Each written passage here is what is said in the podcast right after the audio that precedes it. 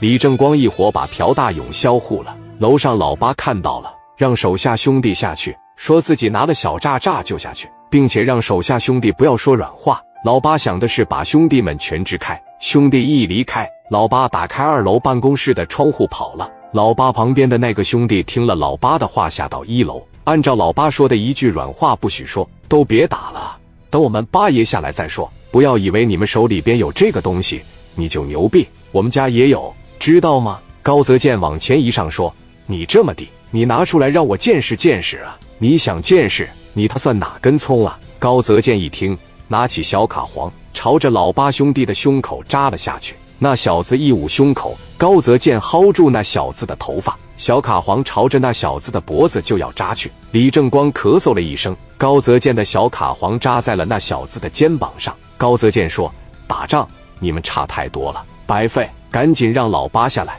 那小子高声叫道：“八爷，八爷，他们扎我了！八爷，赶紧下来吧！”叫唤了半天，楼上一点动静也没有。那小子对边上的小兄弟说：“赶紧上去把八爷请下来！”不行，我已经镇不住场面了。快，我受伤了。两个小兄弟来到楼上，大声喊：“八爷，八爷！”把办公室门一打开，一看办公室朝着后院的窗台开着。小兄弟从楼上下来，走到小金子和小银子身边，小声说道：“八爷好像有事先走了。”小金子和小银子一听，说：“有事先走了，不会是跑了吧？”一个兄弟说：“小声点，咱们知道就得了，可不能让兄弟们听着。本身现在我们士气上就落了下风，要是让人知道了，八爷跑了，他们不得蹦高高砍我们啊！”李正光没什么耐心了，往前面一来，五莲子一下顶在了小金子的肩膀上。陈红光、朱庆华嘎巴给小银子支上了。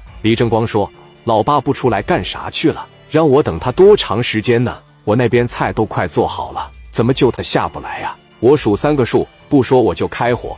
三、二、一，李正光哐的一下扣响了扳机。不知道是吧？装什么傻呀？说话间，李正光又要开火，小金子吓得直哆嗦，说：“我真不知道啊，哥呀，别打了，别打了，别打了，我真不知道，我真不知道啊，别打，别打。”李正光说：“你给老八打电话，快点，打电话，一分钟下不来了，干死你！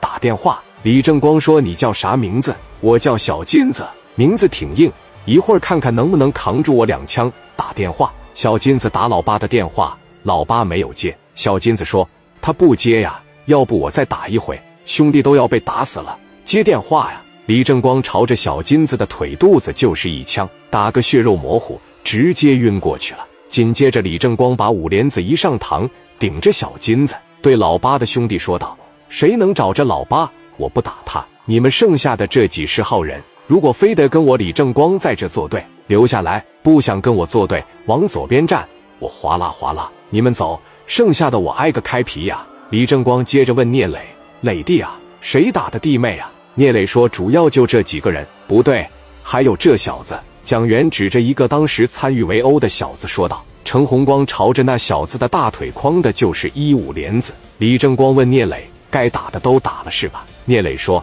差不多了，李正光对老八的兄弟们说：“你们听着，我是李正光，咱们都是东北老乡，甚至这里边有不少人都是我延吉的哥们，都是我延吉的老乡。我指定是不会为难你们。以后在青岛，谁要是跟我哥们聂磊过不去，就是在跟我李正光过不去。我聂磊兄弟心里不想得罪冯新月，但是我得罪了谁，我都能活。听着了吗？听着了，都告诉我一声。下边说听着了，听着了。”李正光，滚蛋！那边一下子全跑了，谁也不敢在这待着了。剩下小金子、小银子和普大勇哥仨在这了，怎么办？李正光问聂磊：“这两个人怎么处理？是找个没人的地方干掉，还是咋地？”聂磊：“没必要，他们的命太不值钱了，想拿捏他们轻而易举。主要是这个朴大勇，就是他打我媳妇的。”李正光说：“把朴大勇打没了，跟冯新月那边怎么交代呀？”没办法，实话实说呗。聂磊拿着电话拨给了冯新月。